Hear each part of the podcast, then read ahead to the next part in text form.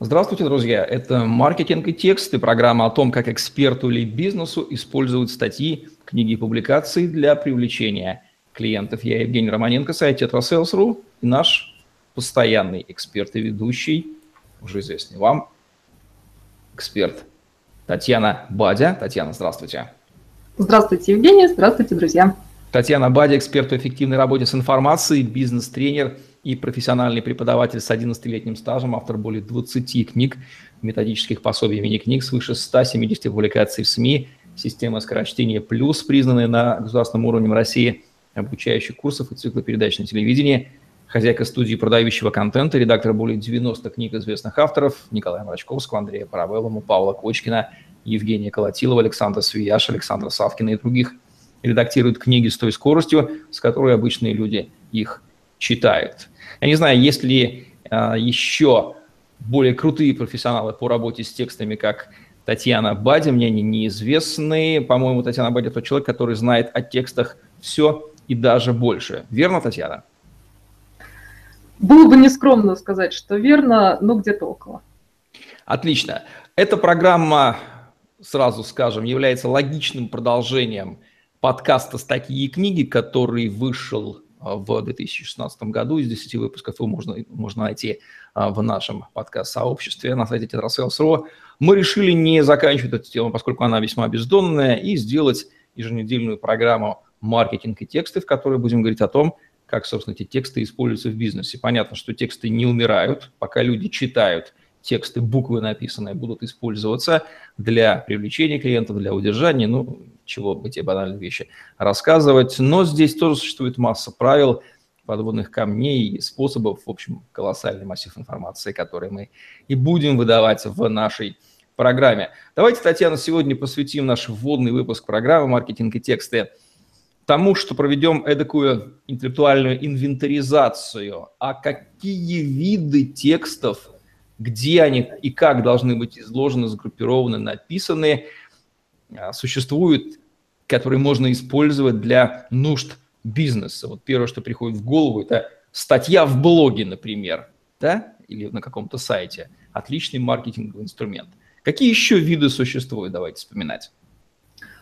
Помимо статьи в блог или на сайт, э, могут быть те же самые статьи э, в СМИ электронных и бумажных, э, СМИ не в собственных блогах, а в чужих, у партнеров.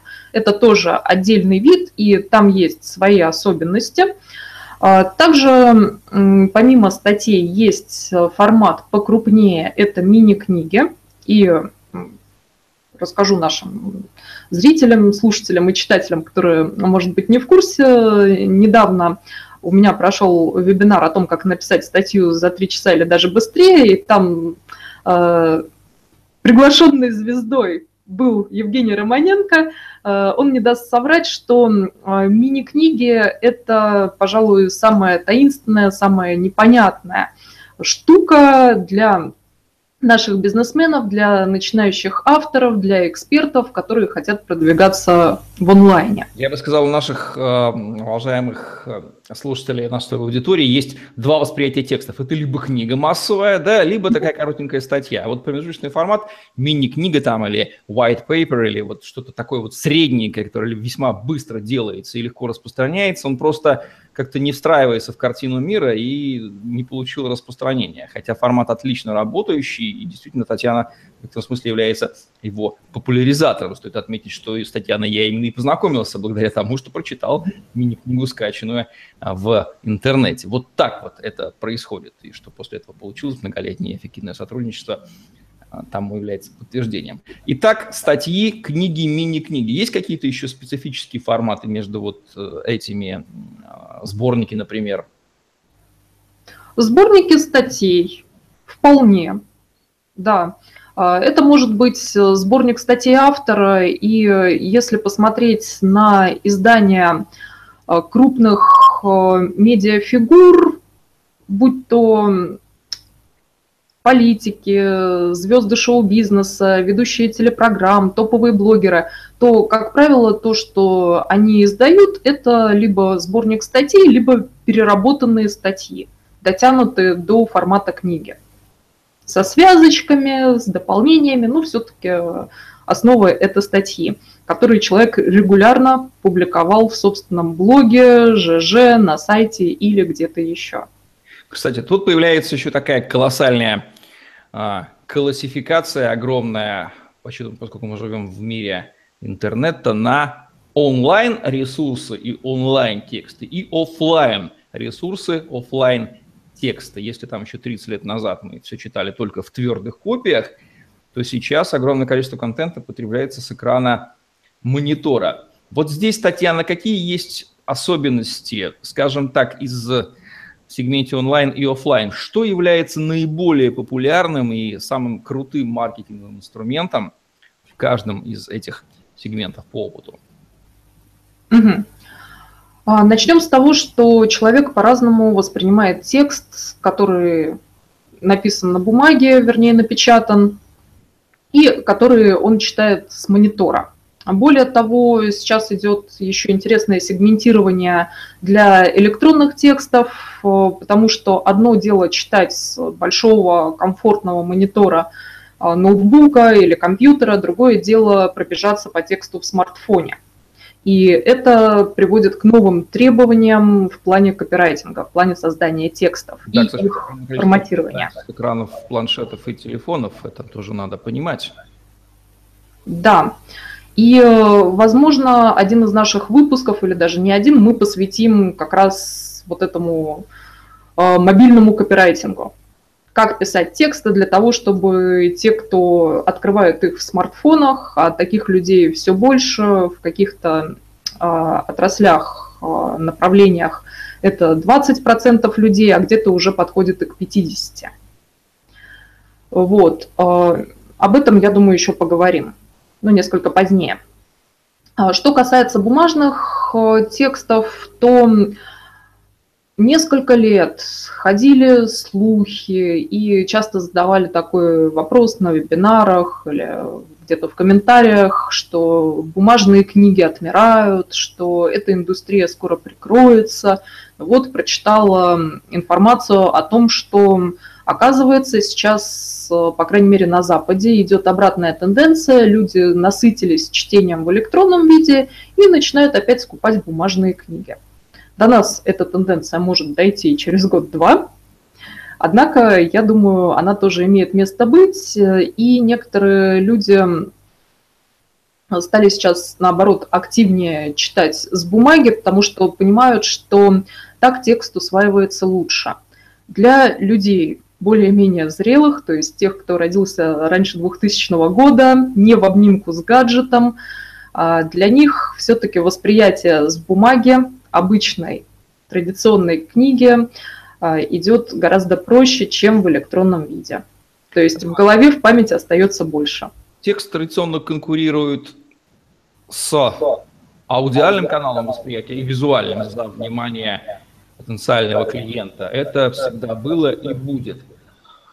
Как, почему ему удается эту конкуренцию в отдельных случаях не просто выигрывать, а абсолютно класть на лопатки аудио или визуальный контент? Для какой аудитории, например, тексты наиболее авторитетные и работают лучше всего? И почему текст никогда не умрет как маркетинговый инструмент, несмотря на облегченное сейчас э, создание и развитие транспорта аудиовизуального контента?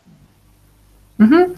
Да хотя бы потому, что визуальность – это неотъемлемая часть каждого человека. Ну, практически пока каждый... есть, пока, есть, пока есть глаза, да, есть буквы, значит, он будет искать где-то информацию, пытаться воспринимать ее через да, более того, даже если человек не зрячий, у него все равно есть визуальность э, в плане, в плане креативного мышления. Хотя бы так. Вот, поэтому книги не отомрут, особенно в русскоязычных, русскоговорящих странах. У Потому нас что визуальная культура. Были, да, они визуальная культура, и они традиционно были всегда читающими, где-то это по традиции уже так. Да. Смотрела недавно историческую передачу, так даже наши древние прапрадеды, наши пращуры а, там только-только появилась письменность, они уже вовсю книжки читают, вовсю оставляют памятные надписи на стенах храмов, ну, естественно, бытового и даже хулиганского содержания, а не религиозного. То есть мы сплетены с текстами очень-очень сильно. А те же, например, жители Великобритании, у них больше развит аудиальный канал. То есть они, естественно, тоже читают, и там есть большое количество авторов и читателей. Ну, для той аудитории все-таки упор бы я делала на звуки. То есть культурные особенности нашего пространства, нашей территории проживания дают дополнительные аргументы в пользу большей восприимчивости текстов, потому что люди привыкли, они ищут тексты, и что была читающая нация, действительно мы привыкли к текстам, это дает дополнительные плюсы к использованию текстов в отечественном бизнесе. Я правильно услышал? Абсолютно верно. Отлично. Ну что же, тем не менее, технологический прогресс на месте не стоит, и использование текстов модернизируется, меняется. Общеизвестно, что люди перестали читать длинные тексты, внимание сосредоточенное, рассредоточенное, клиповое мышление, все эти вещи. Как трансформируется применение текстов, какие явные тренды вы замечаете, вплоть там для, до, появляется сейчас словосочетание такое, квант информации, то есть там твит или там вот какой-то коммент, да, вот э, вплоть до количества букв, не пишите там больше 100 букв или 140 символов. Звучит, конечно, диковато для нормального человека, взрослого, тем не менее, вот эти вещи тоже нельзя игнорировать, потому что они же выявлены маркетологами. Какие вот эти самые тренды нужно сейчас учитывать, и чтобы не совершать ошибок в использовании текстов? Ну, ну, во-первых, то, что для обычного человека звучит дико, для редактора это суровые будня. То есть подсчитать количество слов в предложении, разбить предложение, если в нем больше 14-15 слов или больше двух знаков препинания и так далее. А какие здесь есть тренды?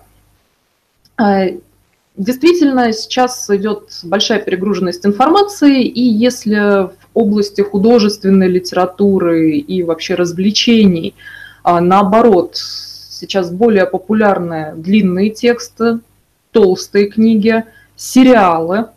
Раньше просто смотрели фильмы, посмотрели, ну, забыли. Потом автор сделал режиссер какое-то перепрочтение, посмотрели еще раз но не более того. Сейчас люди подсаживаются настолько, что по 7, по 10 и даже больше лет э, смотрят ну, примерно одну и ту же жвачку для глаз и мозга э, с одними и теми же актерами, сюжетами и так далее. То есть подсели на сериалы. И в книгах то же самое. Самые популярные книги – это книги-сериалы. Там, где ну хотя бы, хотя бы 6 книг а в некоторых уже и 20 серий вышло. То есть тренд на такое подсаживание, да, на подписку на ваши тексты у людей и создание некой такой целевой аудитории постоянных смотрителей, читателей, фанатов, что ли, ваших текстов. Так? Абсолютно правильно. Евгений сейчас э, указывает на интересную фишку, которую можно брать на заметку деловым людям. Хоть вы пишете не художку, хотя это, кстати, тоже интересный тренд, почему бы не написать нечто ближе к художественной литературе. Либо а, что-то вроде бизнес-романа, либо что-то близкое к комиксу, чтобы абсолютно любой представитель целевой аудитории понял, что имеется в виду, вместо того, чтобы писать наукообразные скучные тексты. Вот. А, действительно, помимо этого, имеет смысл подсаживать читателя на какой-то контент. На какой, надо спросить самого читателя. Предложив ему вариант твита, предложив ему небольшую статью, которую можно опубликовать и в Фейсбуке, в группе или у себя на стене, или в блоге.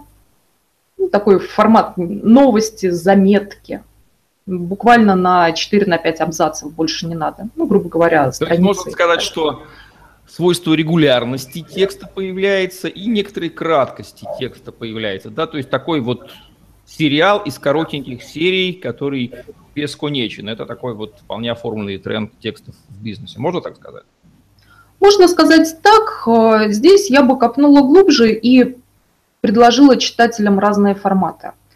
Потому что, наблюдая за блогерами и ведя переписку со своими читателями, пришла к тому, что все-таки аудитория не единообразна, это не монолит, и не бывает так, чтобы разным людям нравилось абсолютно одно и то же.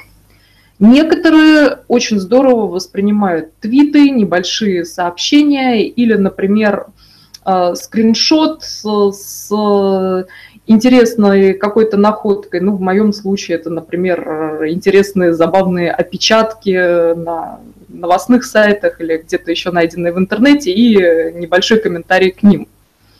Вот. А в вашем случае это может быть интересная цитата или какой-то совет на каждый день по использованию вашей продукции, ваших услуг и так далее. Вот, а, это один формат, а некоторым нравится сесть и прочитать статью на 10 страниц, то есть уже практически мини-книгу. И те и другие люди наверняка есть в вашей аудитории. Поэтому я бы не рекомендовала сразу отсекать все варианты, кроме одного, и класть яйца в одну корзину, делая тексты исключительно единообразными.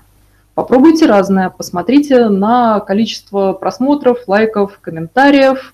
Причем в разных областях, в разных сферах бизнеса может работать по-разному. Например, бывает так, что кого-то очень мало э, постят, то есть мало утаскивают тексты на собственные страницы. А, это может быть связано со спецификой вашего бизнеса, но при этом будет много лайков или много вопросов даже не под этим постом, а в день, когда вы его разместили в соцсетях, э, с вами будут связываться через форму на сайте или через корпоративный mail. Бывает и такое.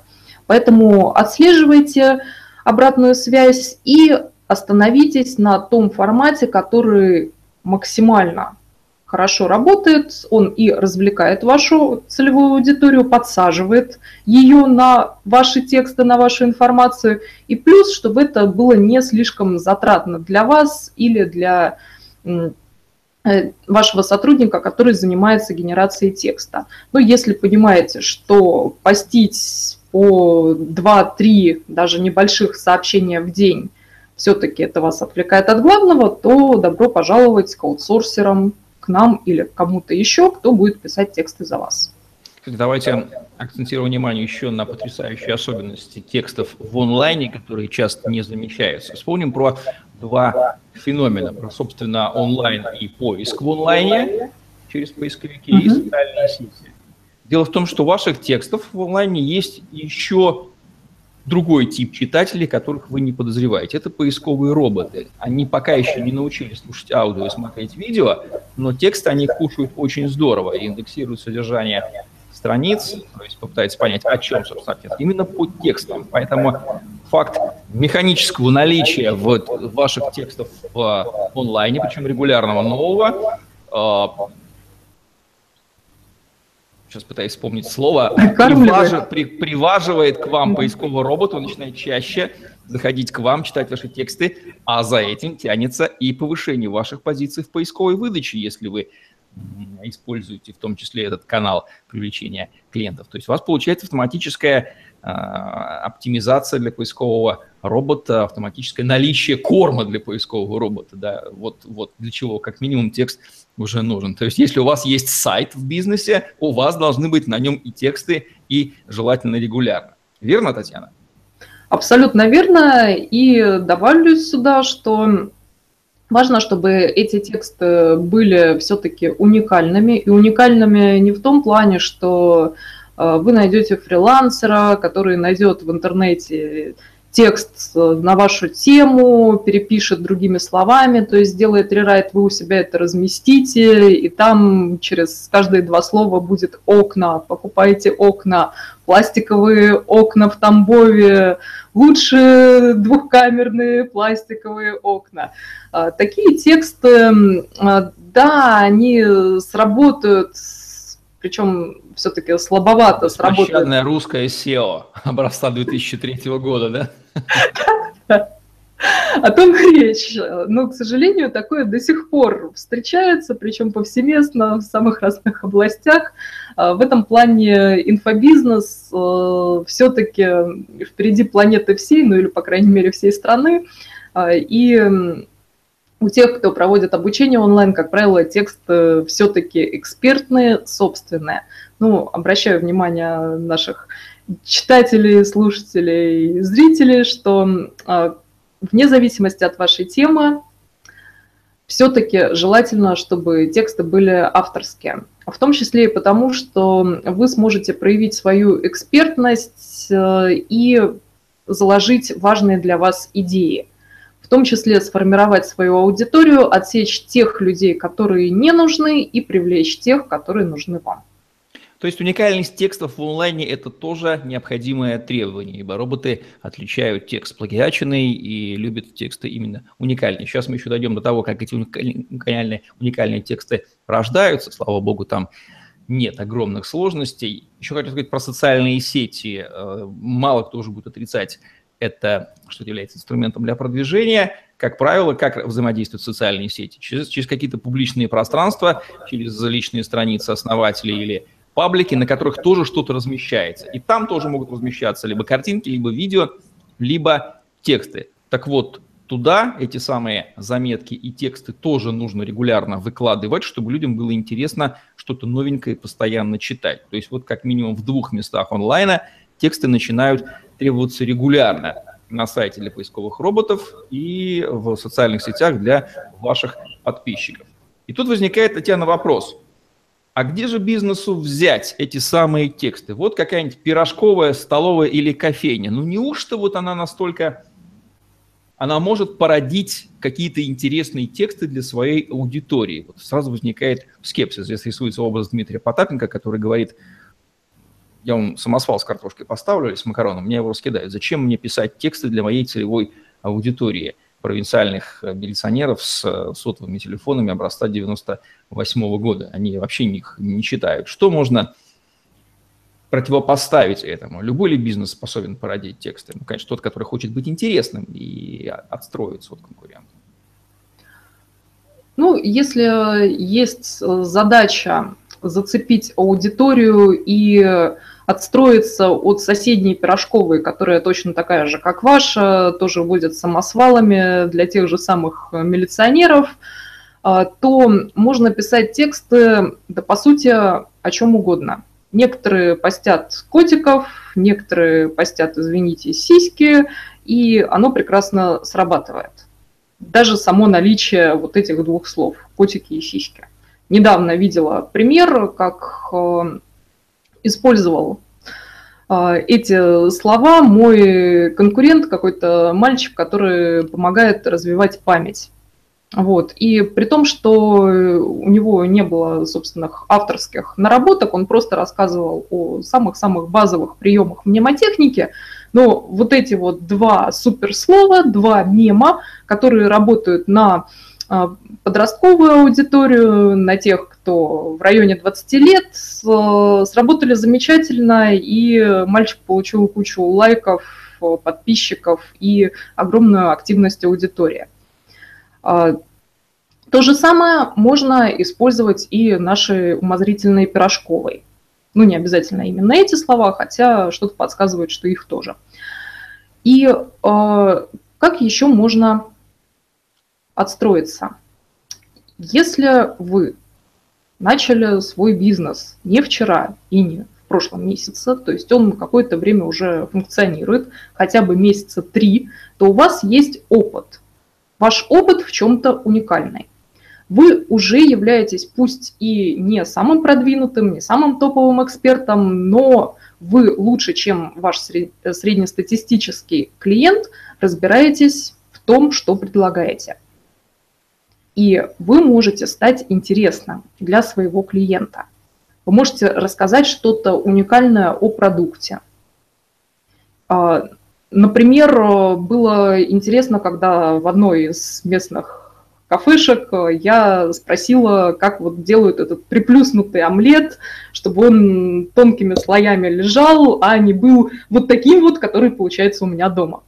и мне рассказали, ну, правда, все это было на словах, а если бы они выложили у себя в группе ВКонтакте, куда, кстати, мы всей семьей подписались, а если бы они там выложили мастер-класс, в котором бы рассказали о приготовлении такого омлета, даже если бы я дома это не повторила, все равно прочитала бы с интересом. Это самый элементарный пример – у вас каждый день, буквально в каждом вашем действии есть нечто такое, о чем клиент не знает, не подозревает, и то, что потенциально ему было бы интересно.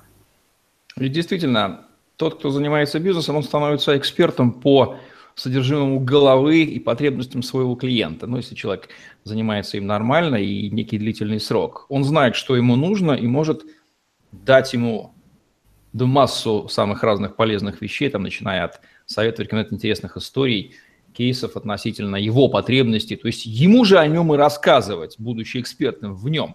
По большому счету, ведь предприниматель становится экспертом по целевой аудитории и знает, что ей, чем она дышит, чем она живет, что ее беспокоит. И вот эти тексты, они могут рождаться ежедневно. По большому счету, любой бизнес является источником контента, он просто этого не видит – он просто не видит, что у него рождается, как, грубо говоря, как искры из-под э, сапогов у него, когда он идет по мостовой, вылетают сами по себе, да, и гаснут. Тут искры надо просто брать, э, упаковывать и понимать, что из этой искры может возгореться э, отличное маркетинговое пламя. Вот так получается, Татьяна. Получается, что так. Ну что же, получается, что мы с вами открываем даже сами для себя где-то колоссальный незадействованный потенциал текстов в бизнесе. У меня такая появилась версия, что еще нужно открывать две программы маркетинг и видео, и маркетинг и аудиоподкасты, да? Потому что два других типа контента остается. Может быть, эту идею стоит проработать. Но, по крайней мере, потенциал текста в бизнесе мы-то с вами раскроем. Вертится у меня еще вопрос про роль редактора, стоящего между автором текста и потребителем текста редактор как человек хладнокровный, не эмоциональный, не увлеченный, четко знает, как э, расхристанный авторский текст превратить в удобоваримый контент, как повар знает, как превратить, например, исходные продукты в блюдо. Но я думаю, что мы с вами обсудим эту тему в следующий раз, почему редактор должен быть в любом бизнесе и какую грамотную роль посредника между источником текста, автором и конечным потребителем он выполняет. И может ли эту роль редактора выполнять сам автор, либо ее нужно аутсорсить. Давайте сделаем это темой следующего выпуска, потому что не случайно эта профессия редактора существует, и вы прекрасно о ней знаете и им являетесь. Договорились? Договорились, отличная идея. Прекрасно. Ну что же, вот такой у нас вводный выпуск программы «Маркетинг и тексты», где мы рассуждаем о том, как эксперту или бизнесу использовать статьи, книги публикации для привлечения клиентов. Я чувствую, что мы накроем немалый кусок интересной информации, даже самому интересно, что из этого получится по итогам 2017 года. Будем смотреть на это. Оставайтесь с нами. Татьяна Бадя, Евгений Романенко были с вами. Лайк, комментарий, tetrasales.ru, YouTube, Podster, хэштеги Татьяна Бадя и tetrasales вам в помощь поиске информации в интернете. Помните, что у вас бизнес может генерировать тексты, эти тексты могут служить вам верой и правдой многие годы, особенно в онлайне, потому что туда разместивший единожды, это работает на вас вечно. Вот еще один, одно преимущество. Впрочем, не будем сбегать вперед, все мы это рассмотрим в наших еженедельных выпусках программы. На сегодня все. Оставайтесь с нами. Всем пока-пока. До свидания.